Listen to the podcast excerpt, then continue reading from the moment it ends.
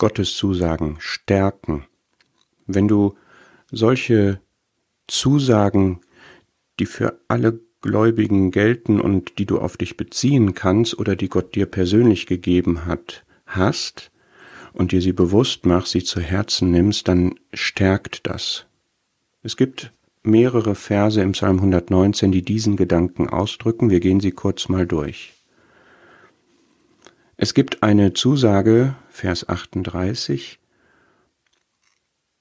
die Gottes Furcht entspricht. Bei diesem Thema Gott gibt mir eine Zusage, muss man immer im Blick haben, das ist jetzt nicht einfach ein Vertrag, den wir mit einem Mitmenschen, mit einer Privatperson abschließen, sondern es ist eine Zusage, die der erhabene, allmächtige, allgenügsame Gott gibt.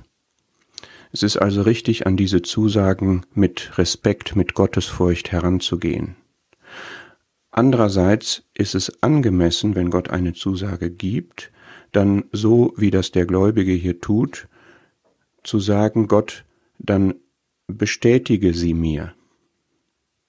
Zeige dich mir, dass diese Zusage von dir ist und dass du sie erfüllen wirst. Halte mich darin aufrecht, denn ich habe die Gefahr, das in Zweifel zu ziehen, vielleicht zu denken, nein, das ist gar nicht so, oder vielleicht lässt Gott diese Zusage doch los.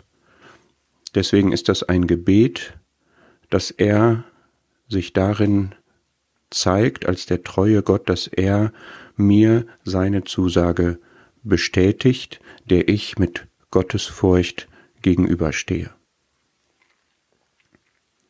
Wir haben es auch nötig, weil wir schwach sind, aus uns selbst heraus, unterstützt zu werden.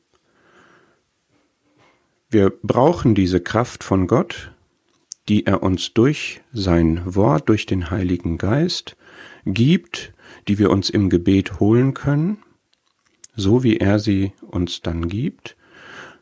Wir brauchen diese Unterstützung und dann werden wir leben, dann werden wir in dieser Zusage, in dieser Verheißung leben. Und das sagt dann der Vers 133 auch, befestige meine Schritte in deinem Wort. Was hier Wort übersetzt ist, ist auch dieser Begriff Imra-Zusage befestige meine Schritte darin. Ich habe eine Verheißung bekommen, zum Beispiel die Verheißung, dass wenn ich in meiner Lebensführung Gottes Reich voranstelle, dass mir alles andere zuteil wird. Was hat das für eine kräftigende Wirkung? Welche Schritte kann man gestützt auf diese Verheißung tun? Und für diese Schritte braucht man aber Festigkeit, braucht man Kraft, braucht man Entschiedenheit. Und das ist ein Anliegen, was man an Gott richten kann. Und es ist eine Kraft, die diese Zusage, die, wenn man sie im Glauben ergreift, entfaltet in unserem Leben.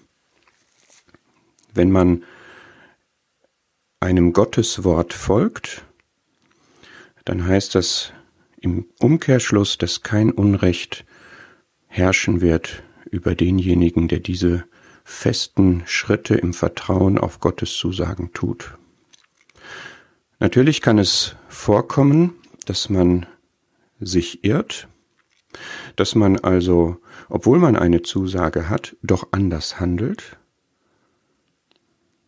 dass man praktisch betrachtet also ungläubig lebt, weil man, wenn man es wirklich im Glauben umsetzen würde, was Gott verheißen hat, anders handeln würde dass man zum Beispiel sich doch primär um Materielles kümmert, anstatt primär Gottes Reich voranzustellen.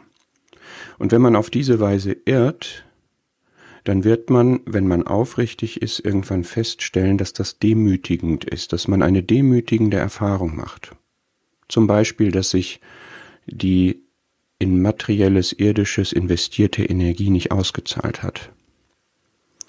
Diese Erkenntnis, wenn man denn vor Gott aufrichtig ist, ist demütigend und wird dazu führen, dass man sich dann doch an Gottes Zusage hält und sagt, okay, ich lasse das jetzt los und ich folge jetzt der Verheißung und erlebe den Segen, der darauf ruht. Das gibt Kraft. sich auf diese Verheißung zu stützen, weil dahinter der große, treue Gott steht. Und ich wünsche dir und mir, dass wir wirklich auch diese Zusagen, soweit sie für uns gelten, für bare Münze nehmen und unser Leben danach ausrichten und daraus die Kraft, die Gott gibt, erfahren.